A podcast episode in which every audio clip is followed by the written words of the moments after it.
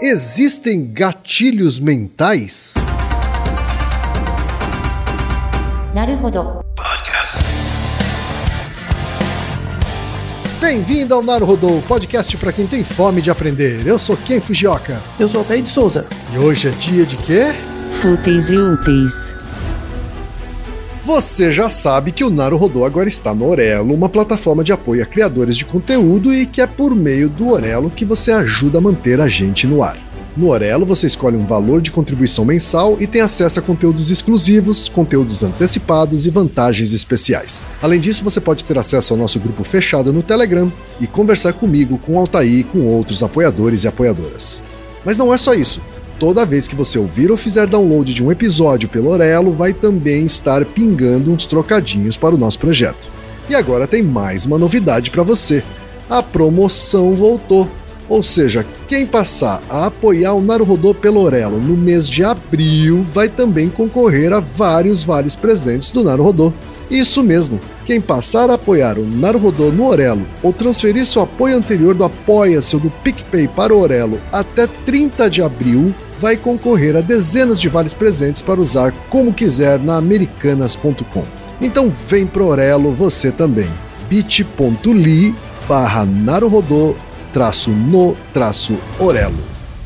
E chegamos ao momento Alura, querido ouvinte, querido ouvinte. Eu sei que nessa época de isolamento social a gente é bombardeado o tempo todo com lives, webinars, cursos, e embora o senso comum tente nos convencer de que estamos em home office, a verdade é que estamos sendo forçados a ficar em casa e tentando trabalhar em meio a uma pandemia. Então, meu recado é: antes de mais nada, vá com calma e cuide de sua saúde mental.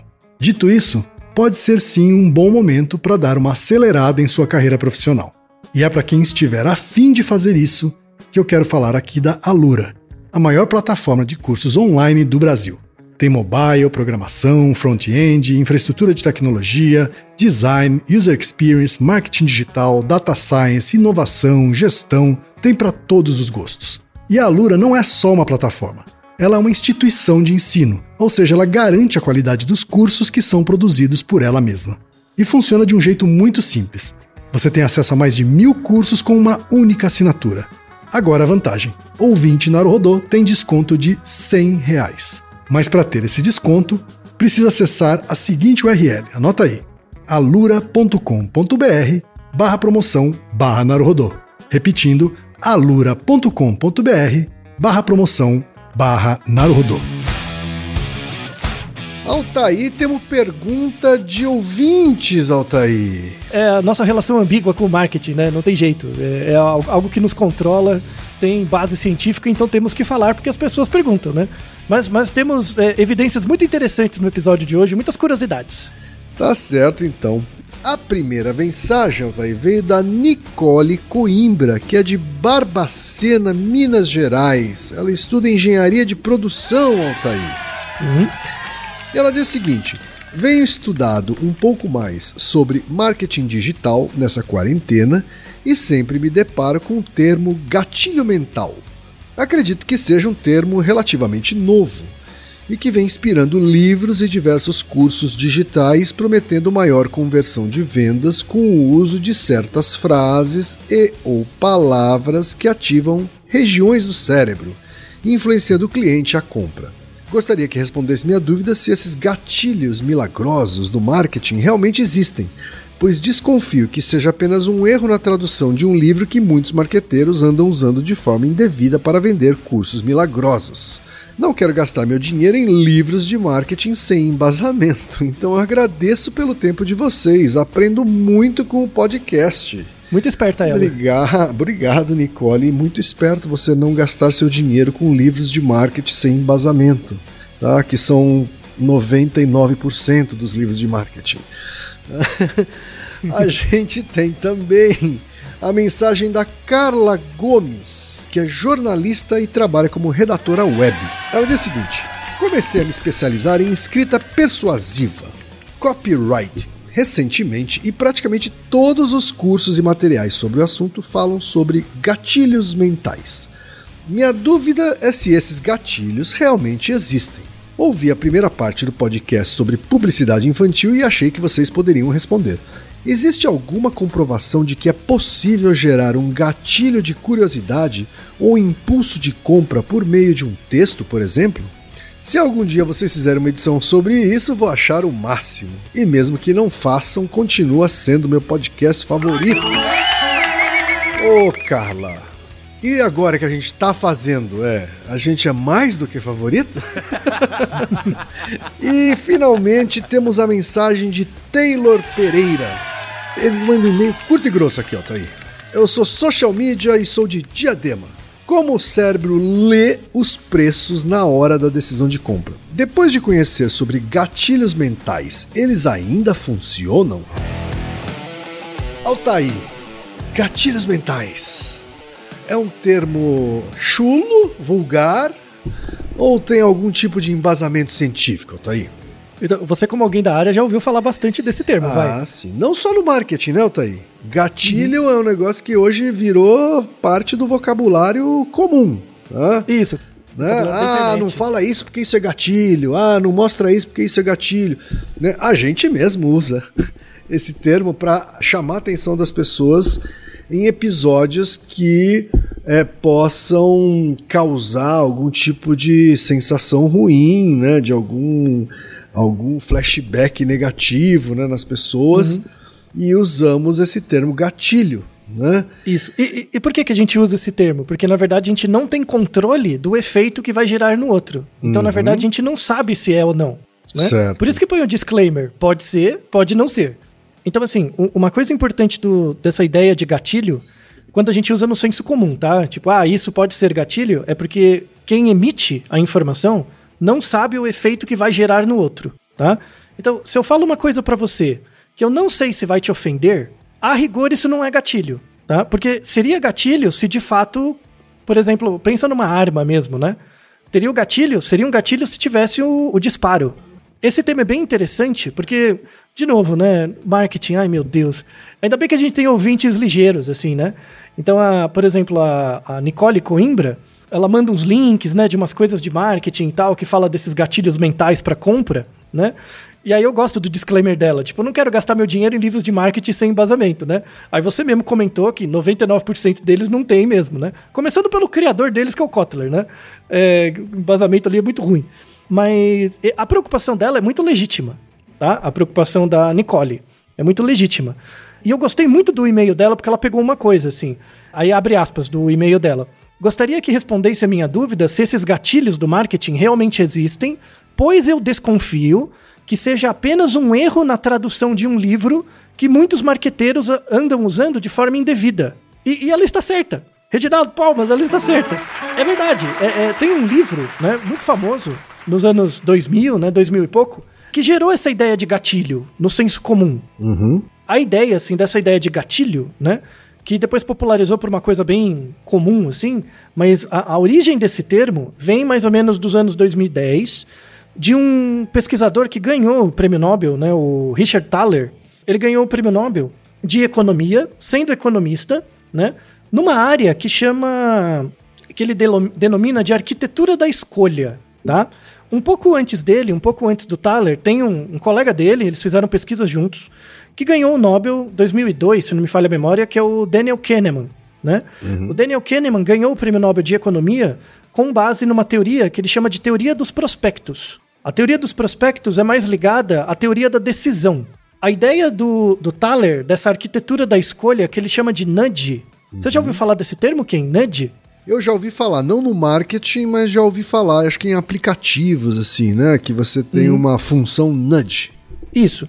Mas, assim, a, a, origem teórica desse conceito vem da economia. Na verdade, assim, não, não da teoria da decisão, que aí é a parte do Kahneman com a teoria dos prospectos, mas vem dessa ideia de economia da escolha, ou arquitetura da escolha.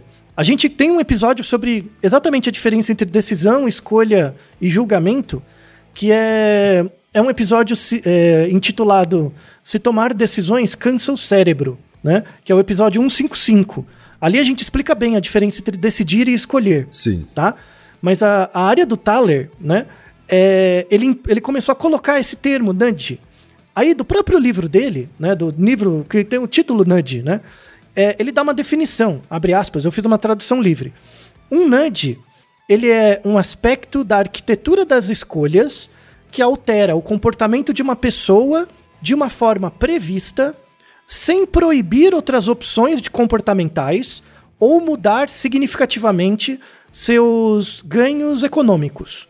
Então, assim, é bem a ideia de um empurrão, tá? Então, assim, eu não, tô proib... eu não tô proibindo você de nada, eu não, não puno você, eu não restringo o seu comportamento de nada, mas eu dou um empurrãozinho para você ir mais para um lado do que para o outro, tá?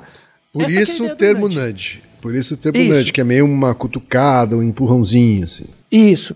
Esse termo nudge evoluiu para gatilho. Que seria trigger, mas em nenhum momento ele fala em trigger. Ele não fala, né? Então, assim, é, é você marketizar a coisa, né? Então, quando você fala de administração e economia, até publicidade um pouco, né? Tipo, é um empurrão, não sei se vai dar certo, vamos ver aí, né? É uma coisa mais probabilística, né? Quando eu, to- eu torno a coisa marqueteira, eu transformo num gatilho. Porque se eu apertar, vai dar certo, Certo. né? Toda vez que você aperta o gatilho, a, a probabilidade de sair um tiro é muito grande, né? Então, o- o- esse nome gatilho mental, ele, ele é meio que uma corruptela dessa ideia do nudge, tá? É meio que uma forçada de barra, né? Então, faça o meu curso, você não vai descobrir os nudges, você vai descobrir os gatilhos, que é o bagulho que gera mesmo. Porque o nudge implicaria numa coisa que talvez funcione, talvez não, né? Isso, isso. E tem o alvo da inferência do nudge também. Uhum. Quando o Thaler propôs o nudge como dentro da arquitetura da escolha, ele propõe como algo que tem efeito populacional. Não vale pra você, tá? Então o, o Thaler mesmo coloca essa restrição. Ele fala o, a- a- o efeito do nudge na lógica de consumo é muito restrita. Você tem que criar um ambiente muito controlado para que o nudge funcione né? Porque como, como ele faz parte de uma arquitetura das escolhas, então imagina, a percepção de escolha, né, as te- a teoria de escolha, parte do pressuposto que o comportamento emerge da relação do organismo com o ambiente, né? Se esse ambiente for muito diverso, né, ele afeta muito a probabilidade de cada comportamento, né? Então eu consigo controlar o seu comportamento, mas eu não consigo controlar o ambiente. A perspectiva do- dos anos 70 e 80 do Kahneman era essa. Quando ele estuda um prospecto, um prospecto de decisão, não é uma coisa que está no ambiente, é uma coisa que está dentro da sua cabeça. Você tem um prospecto aí dentro, tanto é que a teoria de prospecto vem da, da psicologia da percepção. Você tem um prospecto, se eu avaliar esses seus prospectos, eu vou avaliar a probabilidade de você escolher mais uma opção A do que B, dadas certas condições. Então eu estou olhando para dentro de você, no prospecto. No nudge da escolha, eu não estou olhando para dentro de você, eu estou olhando para o ambiente, né? Então, se eu manipular a cor de uma coisa, ou colocar uma seta, ou colocar um detalhe no ambiente, isso vai tender a não punir outros comportamentos, mas vai alterar o seu comportamento de uma forma significativa. Mas não o seu comportamento quem, mas sim da população da onde você faz parte. Né? Então, o, o alvo da inferência do nudge não é na pessoa, é na população. É uma coisa mais epidemiológica do que individual, é isso? Completamente, completamente. Aí vem o marqueteiro desgraçado, o que, que ele faz? Não, eu tenho que individualizar, né? Aí transforma em gatilho e diz que vai funcionar para a pessoa. Não vai. Obviamente não vai. Mas pode funcionar para uma parte da população para qual aquele nudge vai é, é, acabar provocando um determinado tipo de comportamento. Isso, mas aí você tem que ter muito controle do ambiente para saber que a mensagem chegou naquelas pessoas muito homogêneas. Então, pensando em redes sociais, você até consegue fazer isso, né? Porque você filtra por classe, por renda, por um monte de coisas, Uhum. né? Então, pensando em marketing digital, você até torna... É, é que assim, o, o- quando você está no seu ambiente físico, você está usando o celular, você está na TV, você está fazendo um monte de coisas. Então, o nudge que vem pelo celular, ele tem um impacto muito pequeno frente a todos os estímulos que você vê, tudo bem? Que dá do seu dia a dia. Agora você entende, por exemplo, porque tem uma grande pressão, por exemplo, do Facebook em fazer um metaverso, né? Sim. Por quê? O metaverso é uma tentativa de controlar o ambiente. Se eu fizer você passar o tempo inteiro num ambiente virtual, o meu nudge vai virar um gatilho. O nudge tem uma possibilidade de funcionar muito maior. Muito maior, a probabilidade aumenta Porque muito. eu Por quê? tenho não- um altíssimo controle sobre o ambiente. Isso, exatamente. Essa é a pegada. Você entendeu a estratégia de marketing, de reposicionamento? Claro, Né? claro. É correto dizer que o nudge pode vir a disparar, agora falando de gatilho, né? O nudge ele pode vir a disparar em determinadas pessoas. É isso? Em determinados grupos de pessoas. Em determinados grupos de pessoas. Porque um, um exemplo que, que é dado né, na na arquitetura de escolha é aquela famosa mosquinha no mictório. Né? Aham, Isso. As mulheres que não frequentam sanitários masculinos, que têm mictórios, né, só para elas poderem imaginar. Né? Imagina que é um, é um vaso para mijar, né? geralmente é um vaso de louça branca. E aí, em alguns lugares, você tem uma mosca desenhada num determinado ponto do mictório, né? Sugerindo que os homens é, apontem a mijada em direção à mosca, né? Óbvio que não é todo mundo que vai fazer isso, né? Mas um- uma, uma parte dos homens acaba fazendo isso. Exato. Então, é, você, você persuade sem, é, é, sem punir a pessoa, né? Então, o, o- a ideia do NAND comportamental é, é- é essa. Mas, é- é- e de novo, pensando que o efeito do NAND é populacional. Então, por exemplo, ah, sei lá, ao longo de um ano, colocando essa mosquinha dentro do mictório, eu vou economizar tantos litros de material de limpeza, por exemplo, porque vai respingar menos, Sim. sabe? Aí, assim, tem trabalhos que mostram isso. É, é, esse episódio tem um monte de referências, porque tem muitas evidências já dessa coisa. Por quê? Porque o povo do marketing que sabe estudar, eles testam os experimentos para ver se a- achar esses nudges, Sim. né? Então, por causa do, do Nobel do Thaler, a ideia de nudge cresceu muito, mas depois foi. É é aquela coisa, né? Tipo, o, o filho cresce mais que você, ele ganha vida própria. É igual o coitado do coitado do Kahneman, que todo mundo reduz a coitado da teoria dele pro rápido e devagar. Uhum. O Kahneman nunca falou que é rápido e devagar. O nome do livro é todo errado. Tipo, coitado, se ele pudesse. Ou Maslow, ó, a livro. teoria de Maslow que acabou sendo Isso. reduzida a uma pirâmide, né? Pois é, o Thaler é a mesma coisa, Uhum. tá? Então, o Thaler já nem conversa mais. Ele fala, essa coisa de nudge, ele já até tá evitando, assim. Sei. É, vale, vale até uma, uma história, vou deixar na descrição. O, o livro Rápido e Devagar do Kahneman, ele, sai, ele surgiu em 2010, mais ou menos, né, em inglês. Em 2012, ó, faz 10 anos. Em 2012, o Kahneman escreveu uma carta para Nature dizendo, falou, olha, esse livro foi feito por um editor que tornou o livro muito marqueteiro, assim. Tem várias coisas desse livro, eu estou dizendo, eu escrevi, várias coisas desse livro não são reprodutíveis. Não tem reprodutibilidade. Uma delas é a teoria do priming. Não tem reprodutibilidade. Ele avisou, escreveu uma carta na Nature, que saiu, uma carta aberta, falou: refaz os experimentos, vê que não é bem assim. Você acha que o povo ouviu? Não, tá vendendo até hoje no, no aeroporto esse livro, né? Sim. Só que aí virou um livro de autoajuda, não é mais um livro científico. Assim, você quer comprar para entender o livro minimamente? Se você não é da área, tudo bem. O problema é você usar esse livro como um livro de pós-graduação. Aí é sacanagem, né? Mas enfim, tá? A minha bronca não é com o Kahneman. O Kahneman é super honesto, mas é a coitada da teoria dele, né? Com o Thaler tá- aconteceu meio parecido. Então essa ideia do Nandi tá virando gatilho, que eu vou hackear sua mente, sabe? O povo aumenta demais. Porque no fundo eles querem ganhar dinheiro, né? Não quer construir conhecimento. É essa a ideia. Então a sensibilidade da, Car- da Carla Gomes, nossa ouvinte, é muito, muito importante. É, pegue isso mesmo, leia as referências que tem aqui no, no- na descrição desse episódio e você vai entender muito melhor do que qualquer livro desses marqueteiros aí sem, sem referência. Então espero ter ficado claro que o gatilho ele evoluiu como uma exacerbação do nudge, né? O nudge é muito mais probabilístico, o efeito, tá? E o o nudge vem da teoria da escolha. As teorias da escolha focam muito mais no ambiente, no controle das variáveis ambientais, do que na tentativa da- do estudo das- da, cognição interna das pessoas. Então, e, e um não anula o outro, tá? A teoria do prospecto e a teoria do nudge, elas não se contradizem. Elas, elas são dois lados da mesma moeda. Cada um trabalha numa parte. E a ideia atual, o povo que está pesquisando isso de forma mais pesada, está tentando linkar as duas coisas. Que esse é o caminho. Tanto é que o Thaler e o Kahneman, por, por décadas, trabalharam juntos. Então eu quero fazer um resumo de evidências, de coisas que existem, assim, que, que não é um gatilho, é um nudge, porque a- a- afeta, em média, uma ideia aqui. Porque assim, como o nudge emerge da manipulação do ambiente, se o meu ambiente tem poucos estímulos, ou estímulos controlados, eu tenho um maior efeito persuasivo. Então, por exemplo, ambientes onde estudos de nudge funcionam muito bem. Tem dois lugares: cassino e restaurante.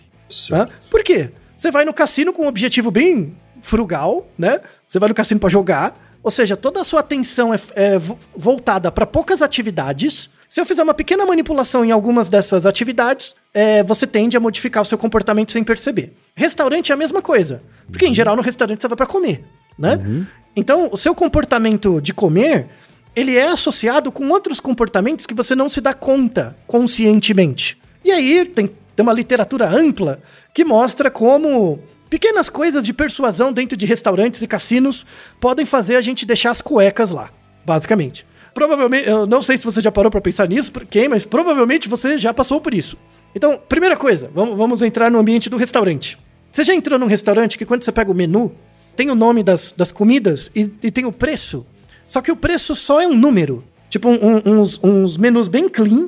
E aí tem lá sanduíche. E do lado só tem um número. Tipo, 27. Não tem unidade de medida, não tem nada. Uhum. Você já viram esses, esses, esses locais mais chiques? Já vi, né? já vi, claro. Porque só tem um número, não tem nada, assim, é é um papel em branco com um número, quase.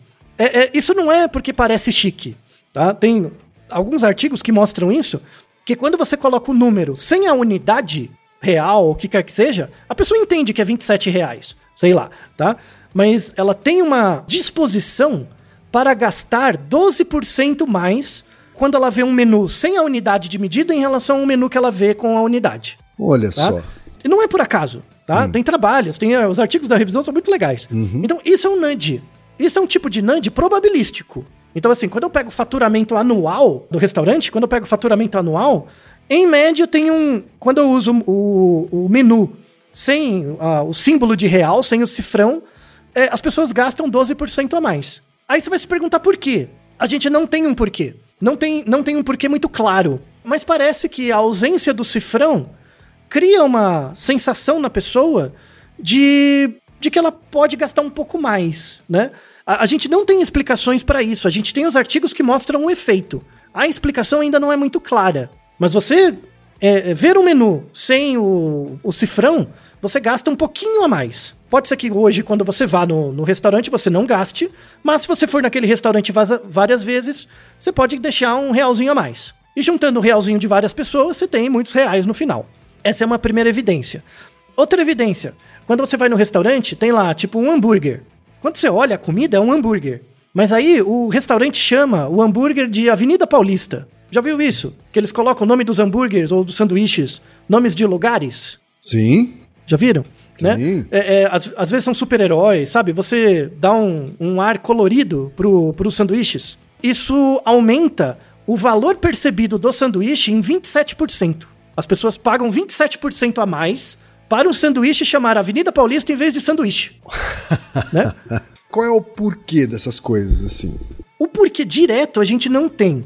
Esse de você nomear coisas, né? Tipo, em vez de sanduíche, nomear de Avenida Paulista, tem a ver com o Naruhodo que a gente gravou mais há um tempo atrás, que é o 139, que é aquele se crianças ricas vão melhor no teste do marshmallow, né? Naquele artigo clássico do marshmallow, o experimentador fez um negócio que as pessoas, quando você lê o artigo original, eu acho o resultado mais legal dele. Quando você coloca o marshmallow para criança e diz que ele é um marshmallow fofinho, é, quadradinho, você, você descreve de forma bonitinha o marshmallow, Sei. a criança tem mais vontade de comê-lo. Tá? quando, quando eu descrevo o marshmallow como sendo, ah, é um objeto branco quadrado, né? Eu faço só a descrição dura, Sim, sim. a criança aguenta mais tempo para comer. Me lembro, me lembro. Então, é, é- tá um pouco atrás por ah, um pouco atrás disso. Então, ah, eu pago um pouco mais pra ter aqui esse, esse sanduíche porque ele não parece o mesmo sanduíche. Porque ele chama Avenida Paulista. Vem daquela coisa que, que adulto é criança grande mesmo. Diminui seu autocontrole, né? Dá mais vontade de comer aquele sanduíche, né? Outra coisa interessante, é dentro do restaurante mesmo, é a forma do prato. Então, dependendo do restaurante que você vai, tem pratos de tamanhos e formas diferentes. Aí tem uma ilusão perceptual muito conhecida na psicologia da percepção, que chama ilusão de Ebbinghaus. A ilusão, bom, tem uma descrição, um artigo de descrição disso, mas o, o- a ilusão de Ebbinghaus é assim: imagina uma folha de papel com duas, dois pontos pretos, tá? Duas bolinhas preenchidas pretas pintadas, tá bom? Então imagina na sua cabeça duas bolinhas, né, num papel. Aí, em torno de uma bolinha, eu desenho um círculo bem rente a essa bolinha, tá? Então eu desenho um círculo bem rente.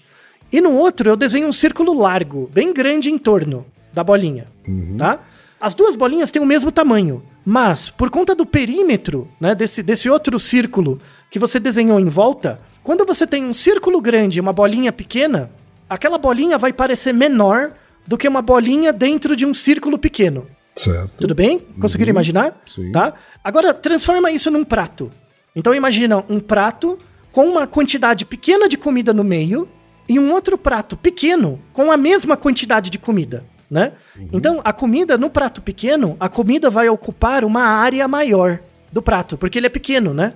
Uhum. Então, perceptualmente para você, se você tiver 100 gramas de comida num prato grande e 100 gramas de comida no prato pequeno, perceptualmente, as 100 gramas de comida no prato pequeno vai parecer mais comida, porque preenche mais o prato. Certo. Essa é a lógica, tá? Aí, se você parar pra pensar, né? Repara, por exemplo, quando você vai num restaurante mais chique, assim, né? Tal, repara quando tem a entrada, o tamanho do prato que eles servem à entrada. Então, imagina um restaurante à la carte, né? Que você paga pelo prato. Quando ele vai te dar a entrada, em geral, ele dá uma entrada num prato proporcionalmente grande em relação ao que tá nele, né? Certo. Por quê? Porque pra entrada parecer pequena. A entrada parece pequena, dá mais vontade de comer mais. Ou seja, porque é à la carte, ele quer que você compre mais pratos, né, de comida, tá? Claro. Quando você vai no self-service, o que que ele te dá? Um prato pequeno. Uhum. Ele te dá um prato pequeno ou um prato oval, Pra que a comida que você coloque ali ocupe uma área maior rapidamente. E aí você tem uma sensação de, de saciedade antes, né, Pra não comer tanta, tanto peso de comida. Interessante, né?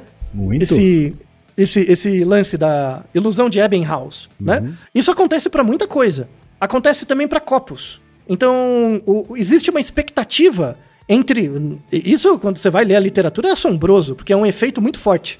Existe uma expectativa entre o gosto da substância que você vai sentir e a forma do copo. É, é é fantástico isso. Então, imagina um copo redondo, como se fosse um copo de vinho baixinho, tá? Um copo bem circular.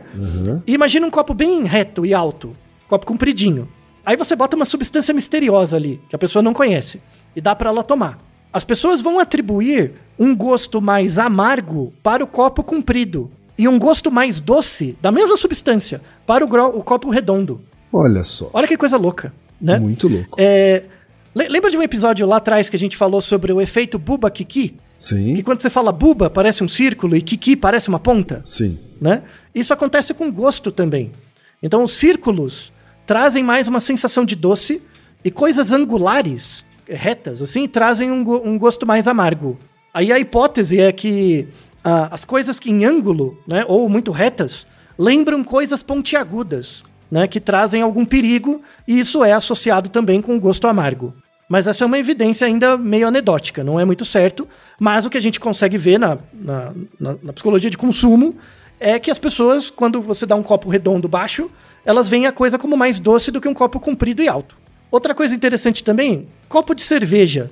Tem aqueles copos de chopp que são compridinhos, né? Sim. É, você já reparou que os copos de cerveja, eles são assim, eles são retinhos, e na parte de cima eles ficam mais largos? Sim. sabe? O copo, a parte de cima é mais larga do que a de baixo, né? Por quê? É, tem uma questão ergonômica, né? Porque você você imagina que você está tomando cerveja, né? Aí o desgraçado vai começar a ficar bêbado, né?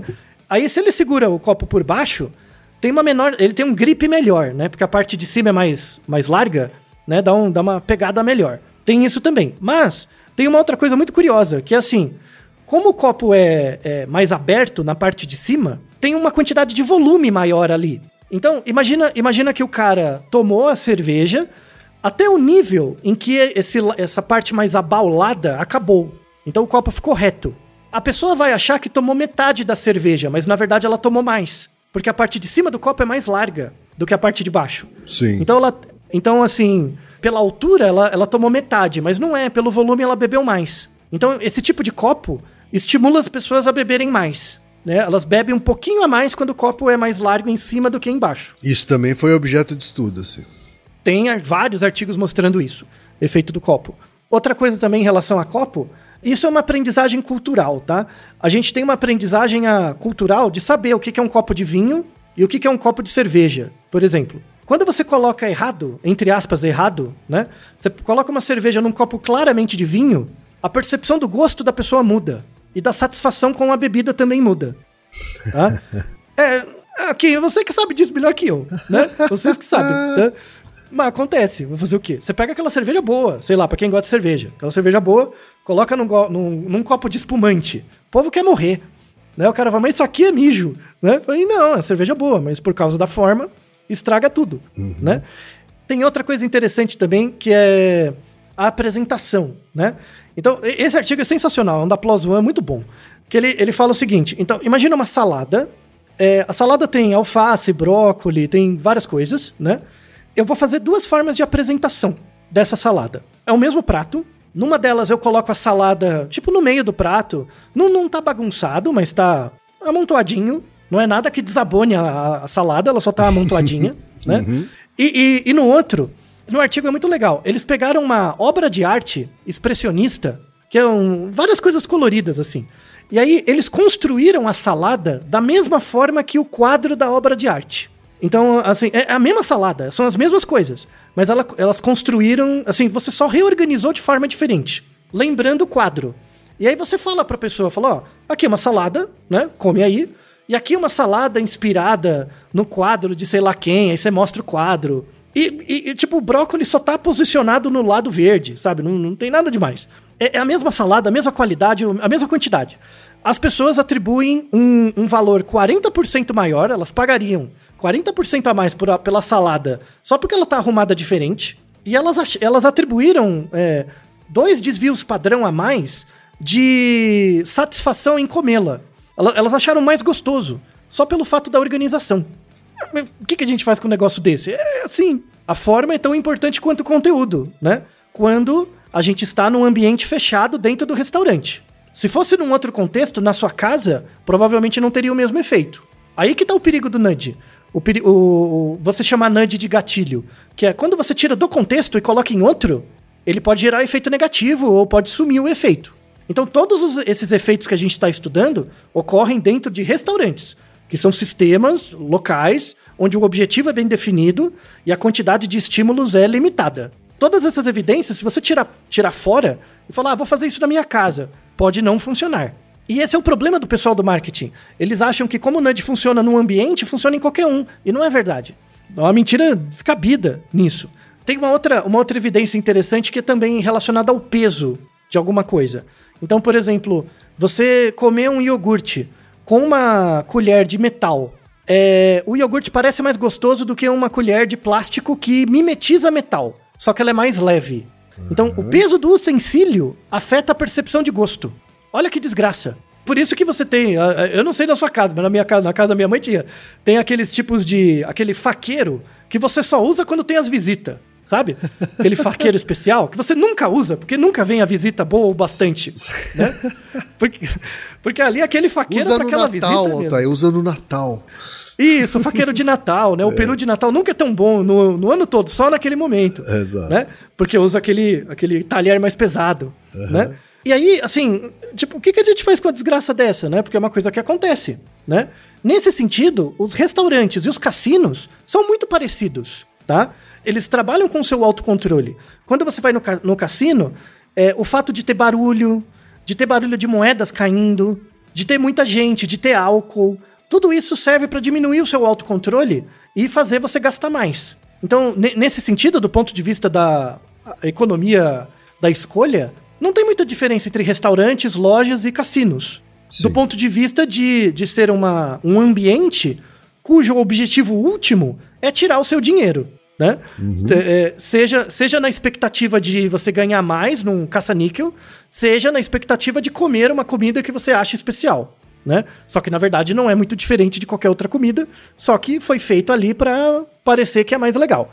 Né? Que é o- aquela coisa que é criar uma experiência Sim. né? Isso que é o legal, criar uma experiência. Eu acho um nome tão bom, né? Porque experiência pode colocar qualquer coisa, né? É um nome bonito, hein, Altair? Vai lá, fala a verdade. Muito, muito. Eu podia chamar de. é- é- é é- eu não ia vender nada, né? Se eu criasse. Eu vou criar em você um auto-engano. Porque na verdade é isso, né? Eu vou criar em você um auto-engano. Mas é, experiência soa mais legal, né? Porque gera uma memória, né? Nossa, fui claro. naquele lugar, era muito legal e tal. Não, e aí fora que experiência pressupõe prazer, em que se você chamasse de auto-engano, pressupõe um otário, né, Altair? Isso, isso. É, então, todo- não- tem aquela piada? Todo dia acorda um esperto e um otário, né? É, é, é. Assim, Eu não quero me eu não sentir otário, Altair. Não quero me sentir otário. Então eu quero falar que eu tive uma. que eu, que eu paguei por uma experiência. Isso, não, tudo bem. É a dissonância cognitiva, tem os nossos dois episódios sobre isso, Aham. né? É, tudo bem. É é que assim, o, o- interessante é mostrar como, como essas coisas científicas, a teoria do nudge ela é sólida, né? É, saindo desse uso mais instrumental para o consumo, é, principalmente na Inglaterra, o nudge tem muitos usos na saúde pública.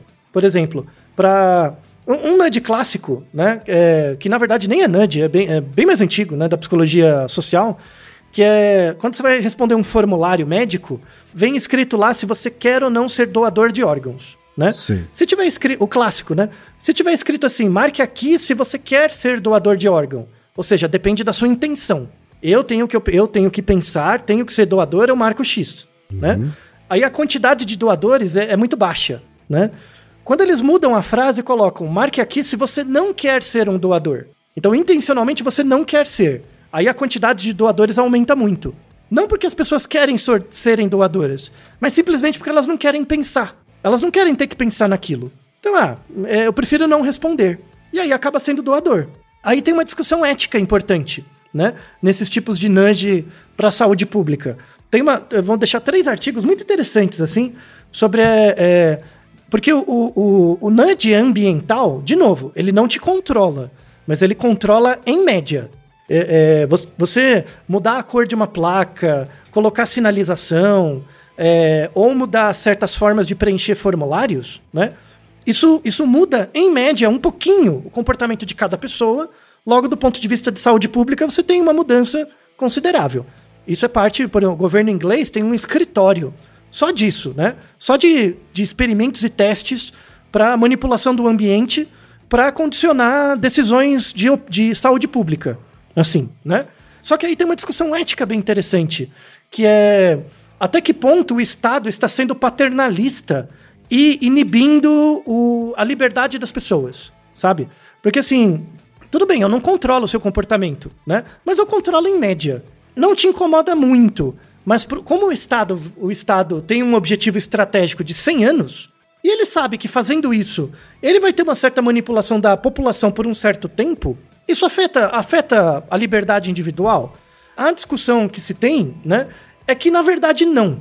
Aí tem uma questão ética bem interessante, assim, que as pessoas falam para carro autônomo, mas vale muito para isso. Então, por exemplo, imagina que você está dirigindo um carro e de repente pula uma criança na sua frente.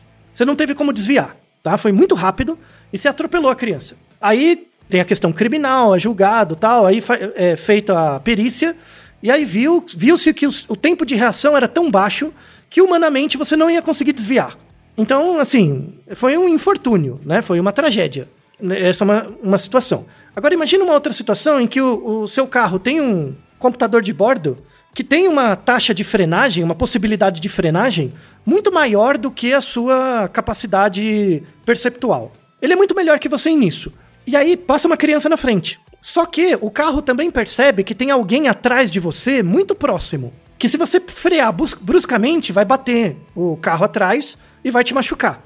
Qual que seria a opção do carro, entre aspas? Seria frear e salvar a criança ou proteger você a qualquer custo, porque você é o consumidor do produto, que é o carro, e atropelar a criança, mas deixando você seguro. Essa decisão não tem como você fazer um algoritmo de é, dirigibilidade de um carro sem considerar isso no algoritmo. Não tem como. Não tem. Então, o- esse algoritmo vai ser desenvolvido para proteger a pessoa a qualquer custo, né? E isso vai virar uma estratégia de marketing. Então, nosso carro tem um sistema computacional que é o que vai proteger você a qualquer custo. Vai desviar, o que for, o que tiver que ser feito, ele vai fazer para te proteger. E é uma estratégia persuasiva para você comprar o carro. Se você, se nesse caso atropela a criança, aí você é responsabilizado.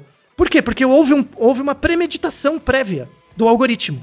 Isso, isso tem a ver com essa ideia do nudge. Então, assim, um, um estado que propõe nudges para condicionar a opinião pública em média, quando dá ruim, quando acontece ru- algo errado ou ruim, né, quando o nudge não dá certo ou tem efeito negativo, alguém tem que ser responsabilizado. Porque teve uma, um pensamento prévio, não foi trivial. Não foi algo casual, sem ninguém pensar. Não tem um dolo, não tem alguém que causou um dolo eventual. E, e aí, como é que a gente discute essa questão ética? O, o povo do marketing, ninguém liga pra isso, porque o objetivo é vender, né? Mas quando a gente pensa na aplicação do nudge em políticas públicas, essa questão ética emerge muito, muito fortemente. Seja porque a gente não tem controle de todas as variáveis do ambiente, então o NAND pode ajudar aqui do ponto de vista próximo, mas pode atrapalhar no ponto de vista futuro, nessa arquitetura das escolhas, a gente não tenha todo o mapeamento de todas as escolhas. Pode, pode ser que eu crie uma pista no ambiente. Ah, eu, eu dou um exemplo. É, o Waze. O Waze é um exemplo. O Waze hoje, você gasta mais, você presta mais atenção no Waze do que na rua. Ou seja, você não tem, você não, as pessoas hoje não têm mais capacidade de saber como chegar nos lugares. Né? Não mesmo. Elas desenvolvem. Não mesmo.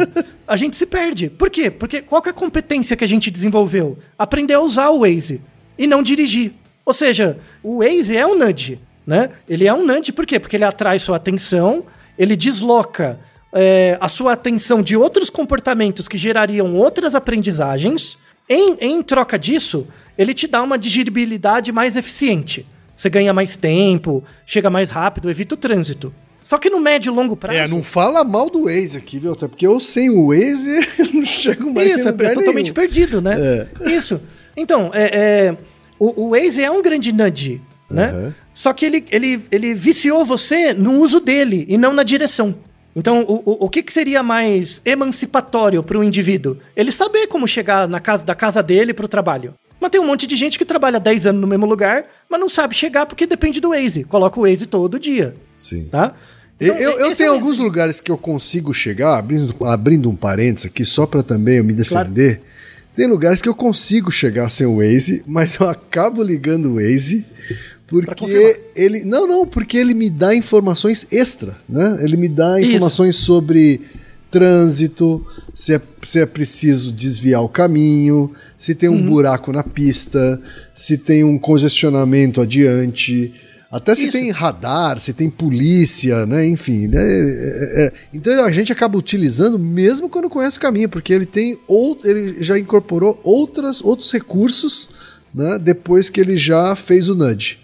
É, é, é, esse é o lado dialético, né? Porque assim, não, é sem- não é malévolo. O ne- o negócio tem utilidade. Né? Ele é uma extensão do seu olho. Sim. Né? Então, o, o, o Waze, na verdade, é uma extensão do seu olhar. Né? Porque você não consegue olhar 10 quilômetros na frente para ver que tem um congestionamento. O Exato. Waze olha para você. Né? Esse é o lado bom, é o lado positivo. Mas tem um lado negativo que ele limita outras competências suas, aumentando sua dependência dele Claro. né? Então, o- o- uma grande crítica aí, tem dois artigos sensacionais de, sobre ética, a, a ética e saúde pública, esse tipo de coisa. Quando, quando as estratégias de nudge coletivo são muito fortes, você meio que desloca a atenção da- das pessoas para produtos, ao invés de condicionar a atenção das pessoas nelas mesmas.